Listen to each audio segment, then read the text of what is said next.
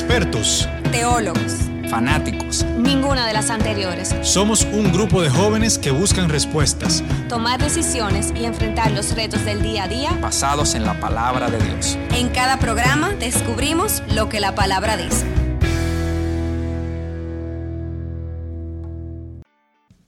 Buenas amigos de La Palabra Dice, bienvenidos a un episodio más de su programa.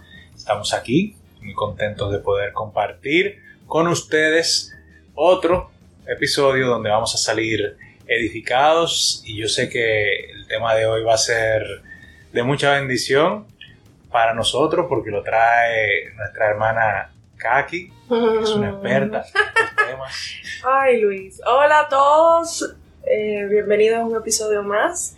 En esta noche venimos con un tema importante, un tema edificador, un tema que va muy ligado a, bueno, a lo que obviamente la palabra establece y lo que Papá Dios nos manda a tener en cuenta, a tomar en cuenta, a, a aplicarlo en nuestra vida diaria, que es la santidad.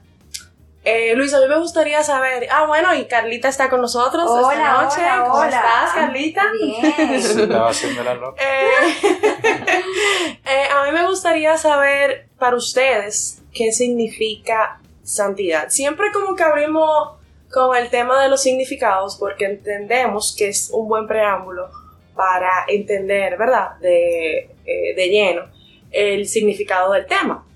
Entonces me gustaría saber la opinión de ustedes al respecto. ¿Qué significa la santidad? Carla, porque yo creo que yo estoy, bueno, yo voy a hacer un chin de trampa, pero dale, Carla. Para mí, la santidad. O sea, es más como venir, como tratar de parecernos más a, a- a Cristo. Ok, O ha sea- ligado a, a- a llevar... A llevar una actitud, a llevar un comportamiento, a tener características que nos acerquen a, a vernos más igual que Cristo. Más a la perfección, que solo a él... solo a No, él perfecto quiere. no somos, por eso no, por eso dije que, que nos pareciéramos, porque llegar a, a- a la perfección de Cristo nunca lo, lo llegaremos. Muy bien. ¿Y tú, Luis? Bueno, la santidad es muy, bueno, muy de la mano con lo que dijo Carla también, pero una persona que está en santidad es una persona que está, digamos que apartado para el Señor y en comunión con lo que dice su palabra, o sea que básicamente está, por lo menos tratando, ¿verdad?, de caminar guiado y bajo los lineamientos de la palabra del Señor. Exacto, muy bien, Luis. Yo, bueno, de la mano con lo que tú acabas de comentar, la santidad como, o sea, como, como persona, ¿verdad? Solo la tiene Dios, por eso como decía Carla, esa perfección solo la tiene Él, nosotros simplemente tratamos de imitarlo, pero la santidad conlleva dos conceptos, muy de la mano con lo que menciona Luis, que es la separación y la dedicación. ¿Pero separación de qué? ¿Qué es lo que nos puede alejar de esa vida en santidad que la palabra, la, la palabra establece? Y como saben, es esa vida en pecado. O sea, la santidad es igual a tú separarte del pecado y llevar una vida totalmente dedicada a una vida cristiana. Yo dije que dice un chin de trampa ahorita porque como me tocó también compartir sobre esa palabra. Entonces, eh, nada, la, la importancia de la santidad, a veces, bueno, primero por un lado, muchas veces eh, cuando oímos santidad, la palabra santidad, como que nos vamos muy a una persona que está como que casi en el cielo llegando a donde el Señor. Y no necesariamente se trata de eso, o sea, las- el proceso de santificación nos lleva a ser como que eh, más parecido al Señor día tras día, a, a parecernos más a Él día tras día. Pero la santidad es, digamos que, un estado en el cual estamos conociendo más a Dios, estamos eh, hablando con Él, estamos siendo en algunos casos procesado por Él, corregido por Él, respaldado por Él. Pero eso no quiere decir que somos personas diferentes por ser personas que estamos en esa en- y caminamos en esa santidad. Somos personas de carne y hueso que nos equivocamos, que hacemos cosas que tal vez eh, muchas veces nos arrepentimos, a veces también y demás, pero estamos constantemente en ese buscar de- del Señor y en, esa, en ese tiempo de, por- de estar en comunión con nuestro Padre. Sí, como tú dices, el mismo Espíritu Santo nos lleva a eso. O sea, nos va guiando a llevar esa vida casi en perfección para entrar en santidad y obviamente lograr lo que es la salvación. Sí, El- pero hay que tomar en cuenta también que, que la importancia dentro de la santidad es cada día someternos más a la voluntad de Cristo. Porque muchas veces, o sea, uno entiende que ser santo es ser bueno, eh, hacer las cosas como, como, vamos a decir, como que, ah, sí, Dios me dice que honre a mis padres, Dios dice que no hable mentira, Dios dice tal cosa, pero también tenemos que entender que también someternos a la voluntad de Cristo también conlleva un sacrificio que te lleva a la santidad. Y por eso es, o sea, o sea, estaba viendo como que, estaba pensando como que, mierda, qué, qué tema más complejo, como el tratarlo, porque, o sea, se puede, se puede definir de tantas maneras y cada persona lo puede darle una connotación que no es la que realmente Cristo quiere, que al final es simplemente parecernos más a Él y de verdad someternos a la voluntad de Él para que Él cumpla su propósito en nosotros.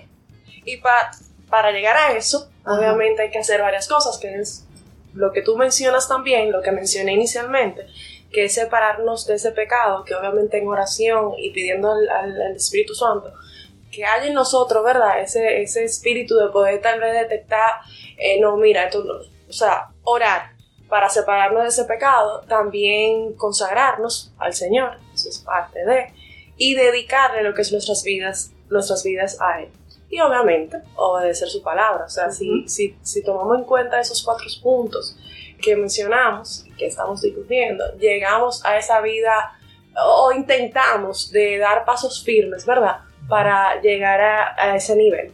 Y es importante recalcar que esto no es algo instantáneo o más bien no es algo permanente que, bueno, mira, lo logré.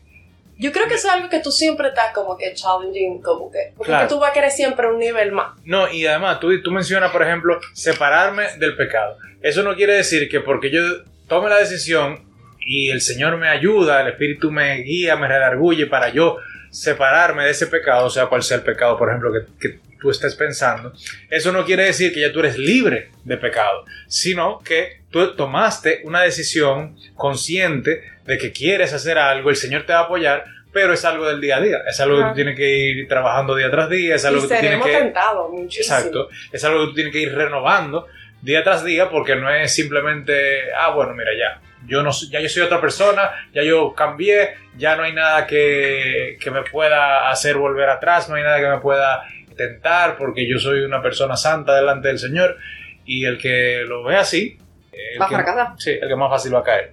Claro, porque es un ejercicio diario. Claro. Me, me gustaron mucho los siguientes versículos que van muy ligados a, a lo que es la separación del pecado. Dice en 2 de Corintios 6, 17.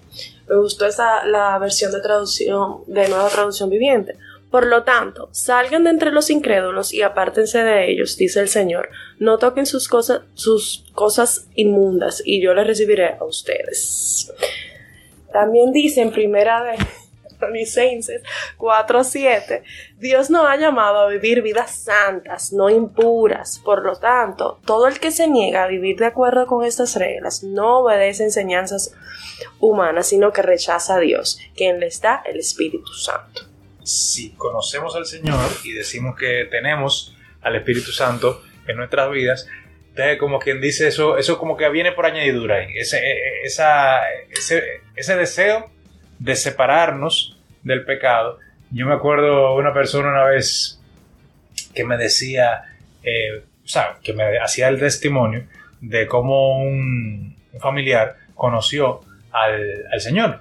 Eh, y era una persona que era bebedora, era una persona que, que, que hacía muchas cosas malas. O sea, él estaba básicamente muy metido en las cosas del mundo.